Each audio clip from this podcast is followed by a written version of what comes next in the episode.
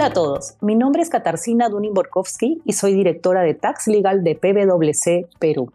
Bienvenidos a un episodio más de Infocus, el podcast donde semanalmente desarrollamos las normas y jurisprudencias más importantes en materia tributaria y aduanera, publicadas durante la última semana. Y también analizamos las normas legales y noticias más importantes y su impacto en las empresas. La semana del 9 al 16 de noviembre ha sido muy convulsionada. No obstante, en materia tributaria y aduanera, esta semana nos ha dejado algunas disposiciones que comentar. La primera disposición es de carácter general y refiere a las restricciones que vivimos como consecuencia del COVID-19.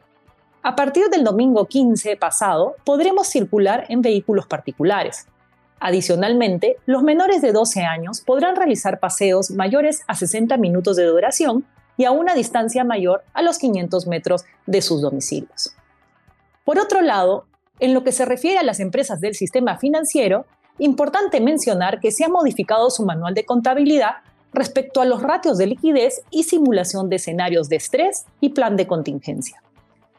La semana también nos trajo una casación de la Corte Suprema que ha resuelto que el pago por consumo del agua no constituye tributo. Asimismo, tenemos una norma comunitaria del Acuerdo de Cartagena, que dispuso la prórroga de la entrada en vigencia del Reglamento Técnico Andino para el etiquetado de calzado, productos de marroquinería, artículos de viaje y similares hasta el 15 de noviembre del 2021, permitiendo que las importaciones de dichos artículos aún puedan ingresar a nuestro país sin los requisitos de etiquetado que ésta exige.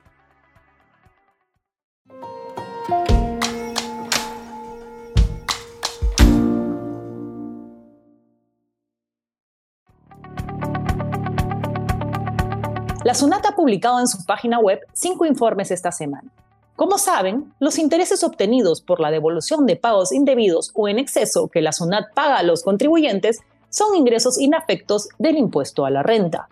En tal sentido, el primer informe a reseñar concluye que estos deben considerarse dentro del concepto de ingresos por intereses inafectos para fines del cálculo del límite de la deducción de intereses, más conocida como la regla de la subcapitalización. En un segundo informe, también referido a la regla de la subcapitalización, la SUNAT ha concluido que la excepción relacionada con el límite del 30% del EBITA no resulta aplicable a los intereses de endeudamiento provenientes de la emisión en moneda nacional de valores mobiliarios representativos de deuda que son adquiridos por inversionistas institucionales domiciliados en el país, registrados en una institución de compensación y liquidación de valores sujeta a la supervisión de la Superintendencia del Mercado de Valores, cuya oferta cumple con los requisitos señalados en la Ley de Mercado de Valores.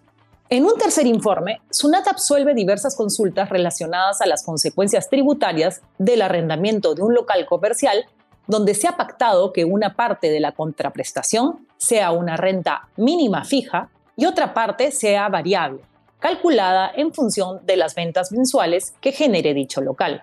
En dicho informe, SUNAT señala que las ventas netas mensuales del arrendamiento constituyen un hecho o evento futuro, por lo que la contraprestación variable por el arrendamiento se considerará devengada en el momento en que éstas se produzcan. Asimismo, precisa que el devengo del ingreso por las contraprestaciones fijas o variables se efectúa considerando la definición jurídica de dicho concepto prevista en el artículo 57 de la Ley del Impuesto a la Renta, sin considerar las estimaciones contables del arrendador.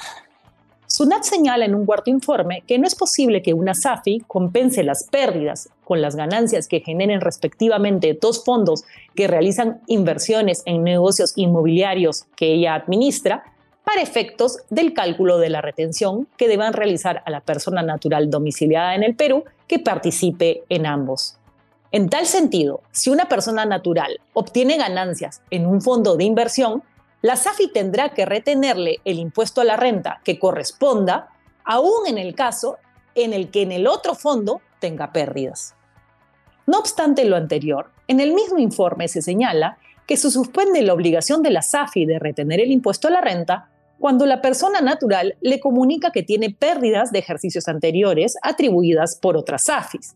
En dicho caso, no es exigible que la persona acredite ante la SAFI que ha presentado la declaración jurada anual del impuesto a la renta correspondiente a dichos ejercicios, en donde se demuestra la pérdida.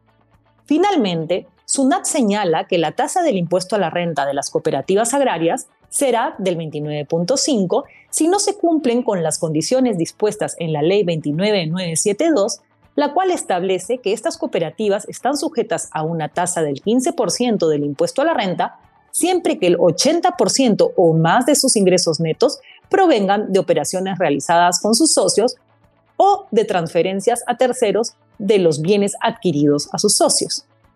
Muchas gracias. Hasta la próxima semana.